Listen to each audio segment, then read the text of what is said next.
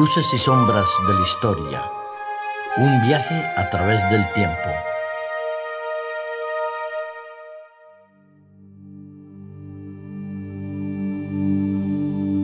Hola amigos, ¿qué tal? ¿Cómo estáis? Bienvenidos a un nuevo capítulo de Luces y sombras de la historia. Ya estamos de vuelta aquí en los estudios de Hop Media con el propósito de acompañarles los próximos 20 minutos. 20 minutos que estamos utilizando para revisar un poco la historia, nuestra historia, la que no podemos soslayar si queremos proyectarnos en la vida.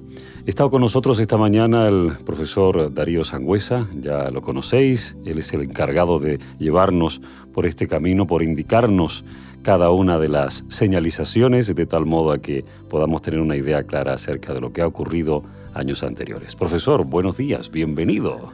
Hola, encantado de estar aquí. Y la verdad es que hoy tengo los faros puestos, hoy ya no, están estropeados y entonces creo que sí que puedo alumbrar un poquito, ¿eh? un poquito. Están con las luces LED y, y, bueno, pues ahí vamos. Ahí vamos, eso es muy importante. Tú eres el conductor, el piloto en esta trayectoria. También del otro lado está Aitor con nosotros. Aitor tiene la responsabilidad de que todo vaya perfectamente para que nuestros oyentes puedan disfrutar de este espacio de 20 minutos. Tenemos un email que es hola.homedia.es. Hola.homedia.es. Allí podéis contactar con nosotros, presentar vuestras ideas, inquietudes, sugerencias, lo que queráis. Es un medio habilitado para que estemos en contacto. Y por otro lado, también en iVoox podéis dejar comentarios, allí donde podéis disfrutar, obviamente, de nuestro espacio, de nuestro programa. Hoy hablaremos acerca de ese contexto histórico de Isabel II. Qué interesante, revoluciones de 1848, las primeras líneas de ferrocarril. Profesor, ¿qué podemos decir en este programa y, la verdad que me ha llamado mucho la atención Isabel II y ese inicio y ese eh, desenlace de su vida, tremendo. Pero bueno, ¿qué podemos decir de este periodo y refiriéndonos precisamente al contexto histórico? Bueno, recordar a nuestros oyentes que Isabel II es hija de Fernando VII, un rey absolutamente nefasto para nuestra historia y para nuestro país, y que este rey pues eh, dio bandazos bastante importantes hacia la restauración del despotismo y el Estado liberal y bueno, al final, eh, no por el bien de la nación, sino por el bien suyo de su, propia familia, pues eh, dijo que Isabel II tenía que ser reina. Lo cual provocó en muchos estamentos de la sociedad que no estuviesen de acuerdo con esta cuestión porque había una ley, la ley sálica, que impedía que una mujer accediera al trono. Y bueno, pues esto desembocó en, tres guerras carlistas que sumieron al país en tres guerras civiles, que ya sabemos que las guerras civiles son horrorosas porque enfrentan a hermanos contra hermanos, a padres contra hijos. Y, bueno, pues eh, Isabel II tuvo un primer periodo de 1833 a 1843, en el cual eh, ella eh, tenía dos regentes y luego, a partir de 1843, se le declara mayor de edad, con 13 años nada más. Con tan solo 13 años, ¿no? Y dura hasta 1868. Y en todo esto, que podríamos analizar la, política de Isabel II, siempre en, en, España no sé qué ha pasado con el nombre de Isabel, porque tanto Isabel la Católica como Isabel II fueron mujeres con un, unas agallas muy grandes y, la verdad es que hizo una transición bastante importante hacia un Estado liberal en muchos momentos. Pero lo que, lo que sobresalta o lo que, o lo que nos hace perder un poquito la esperanza al resto de los españoles es que durante este periodo de guerras civiles y de, y de cambios en los gobiernos, en el resto de Europa se vivían otra, otra serie de cuestiones, como por ejemplo las revoluciones de 1848. Yo me acuerdo que hace unos, unos no sé si eran 15 años o así, eh, las calles de París y las calles de Francia ardían por las noches había, había una revuelta generalizada porque habían muerto dos adolescentes huyendo de la policía y a partir de aquel momento los suburbios de las grandes ciudades de Francia ardieron buscando, buscando una solución. Esto ya había pasado antiguamente en el siglo XIX. En 1848 los movimientos nacionalistas, recordemos que en aquellos momentos Europa no estaba configurada como ahora, ¿eh? Eh, había, estaba el imperio austrohúngaro y, diversas potencias tenían territorios en los cuales no se hablaba la lengua que tenía que ser la del Estado, como en Alsacia-Lorena o en, o en la inexistente Polonia en aquel momento.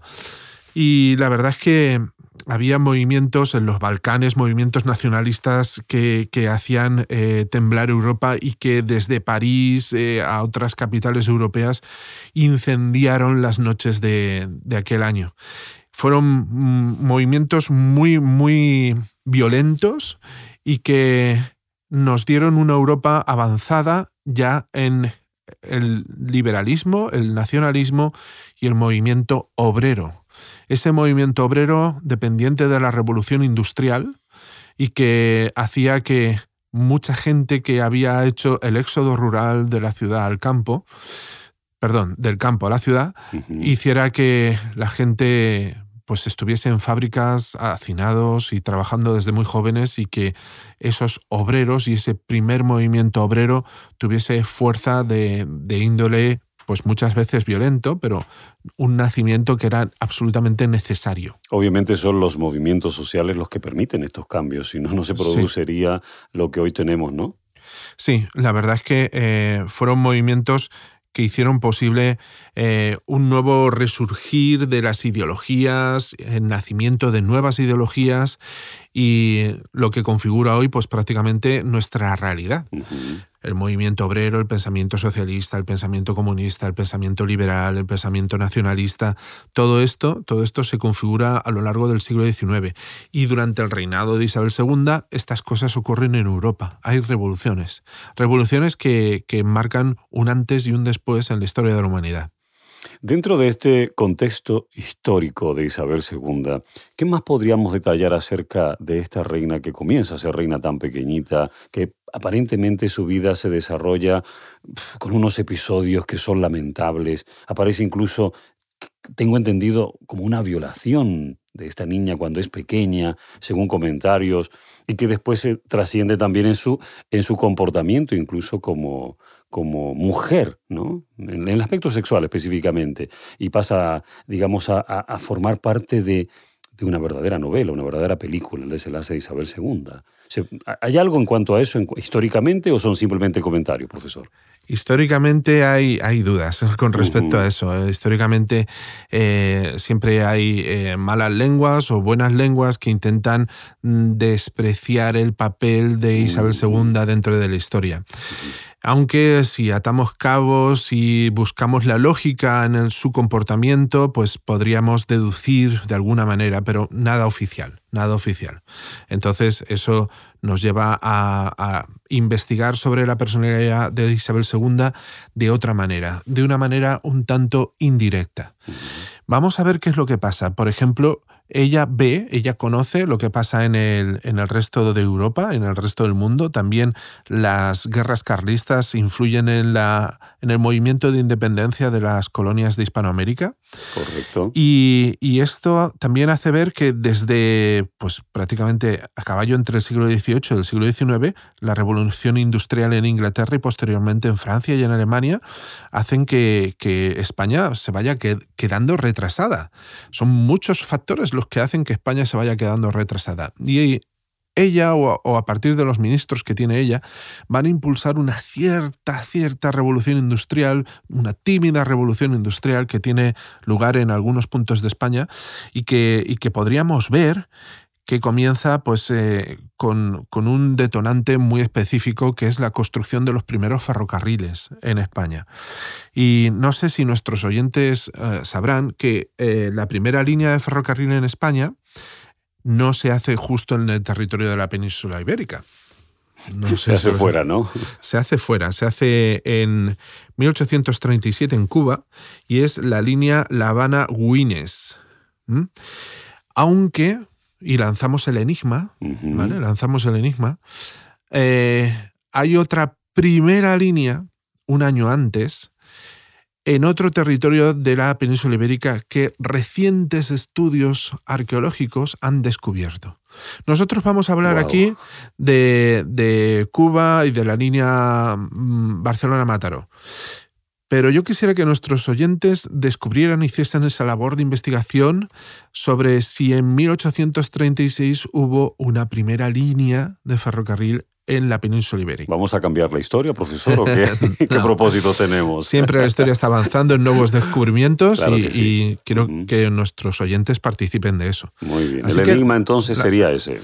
Lanzamos el enigma. ¿Cuál fue la primera línea eh, de verdad o con un reciente descubrimiento arqueológico que en 1836 estuvo en España, en, la península ibérica. Y para todos los que participen, mm, que sientan ganas de investigar y de contarnos lo que han descubierto, lo que han encontrado, indagando, ¿no? tratando de descubrir la información, tenemos eh, obsequios, tenemos algunos incentivos, así que podéis estar en contacto eh, con nosotros de ese modo.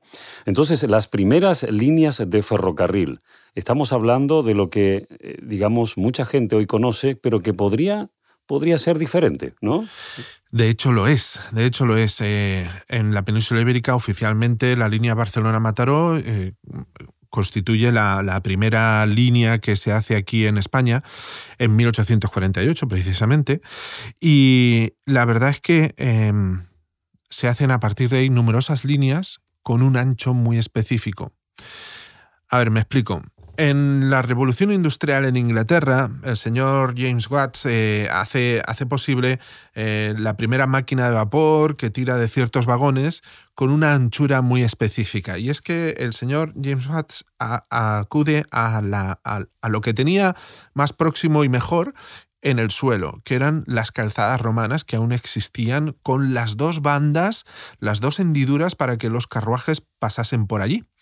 Entonces él eh, coge los, los, carruajes existentes en su época y los, eh, los hace eh, marchar con ese ancho de eje específico, que el ancho del eje específico de las calzadas romanas no era un ancho con una medida particular, no era un ancho con una medida específica, sino que, cuando quiero decir específica, quiero decir entera, sino que tenía decimales. Mm. Entonces, eh, ¿por qué los romanos, que eran tan perfeccionistas en esta cuestión, hicieron una anchura tan, tan propagada por todo el, universo del Imperio Romano eh, y no era, no era eh, un número entero. Pues, alguna razón, alguna razón. Tenía que ver con el trasero de dos caballos.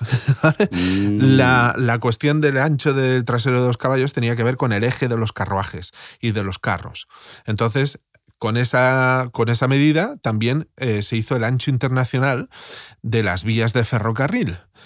Y eso a España llega e intentan aprovecharlo, pero se dan cuenta de que eso no es posible.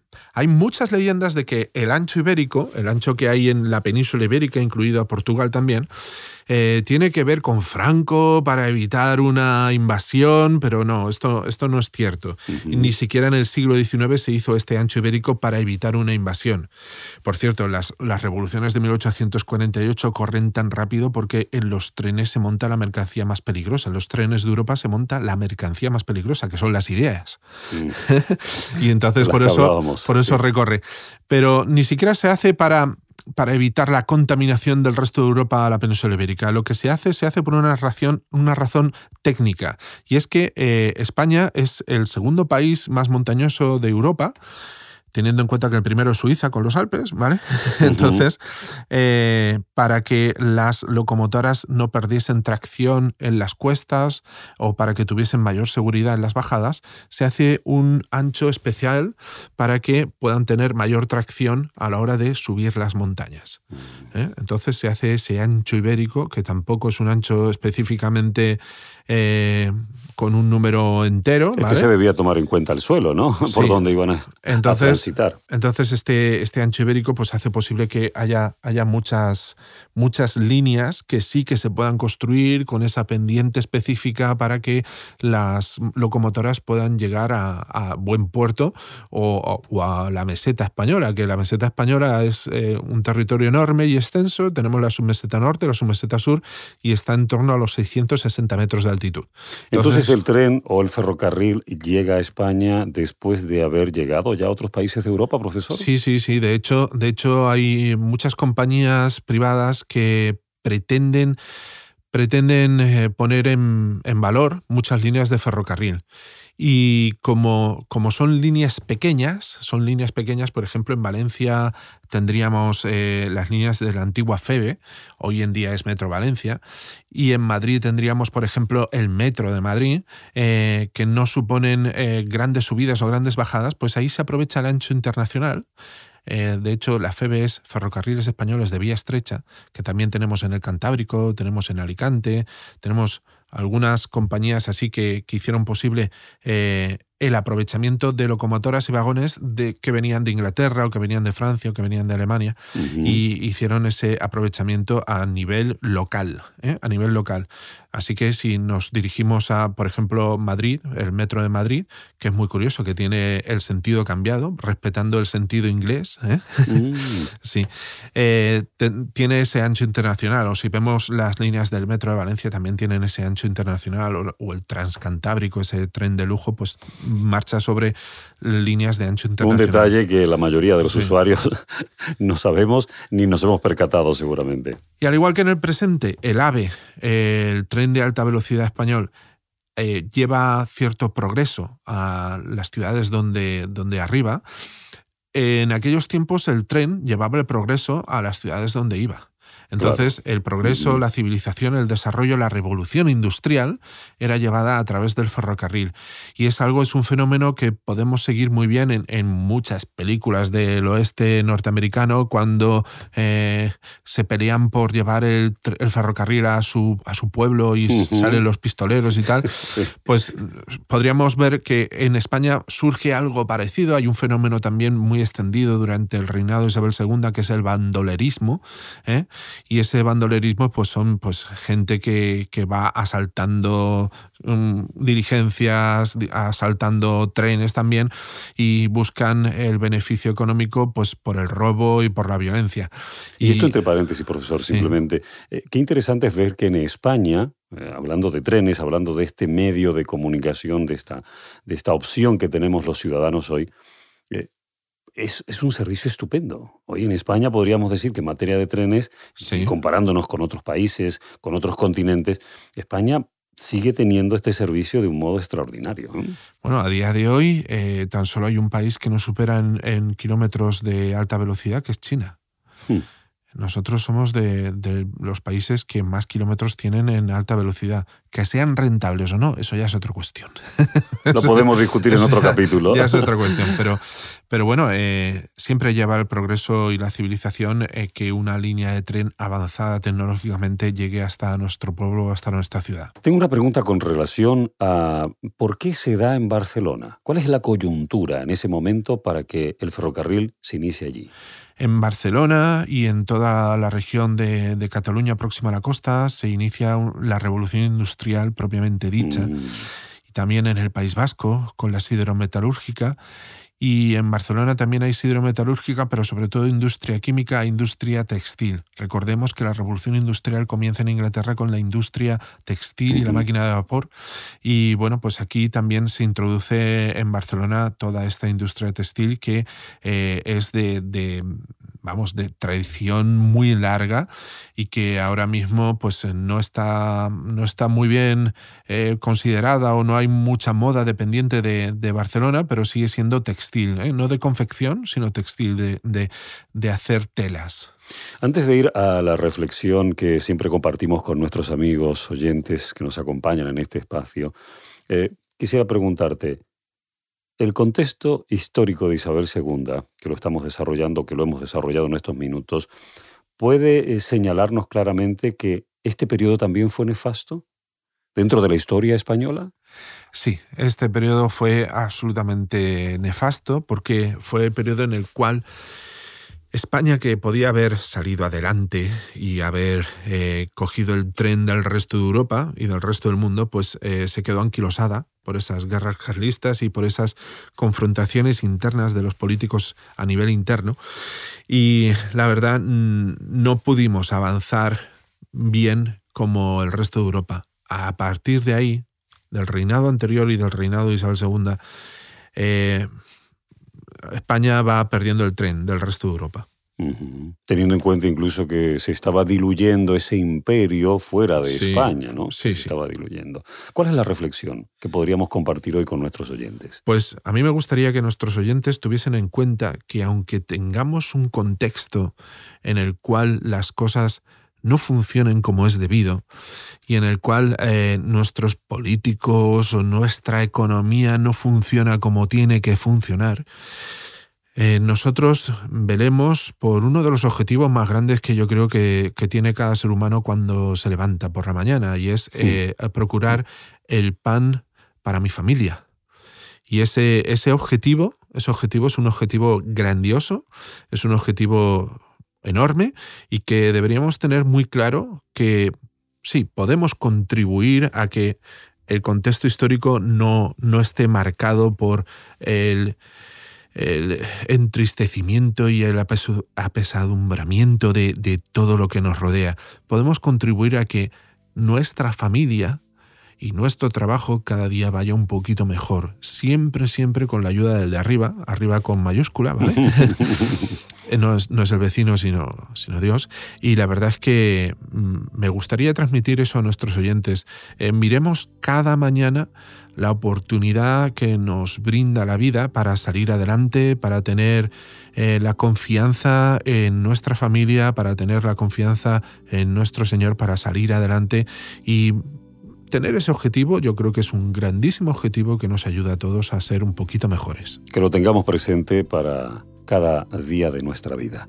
Profesor Darío Sangüesa, muchas gracias por haber estado con nosotros hoy una vez más. Un placer estar aquí con vosotros. Y gracias a Héctor, que ha estado del otro lado, a ustedes que han compartido este espacio con nosotros y nos reencontraremos, claro que sí, en una nueva visita a esa historia que a todos nos interesa en este espacio que hemos denominado Luces y Sombras de la Historia. Soy Pablo Valencia, ha sido un gusto haber estado con ustedes.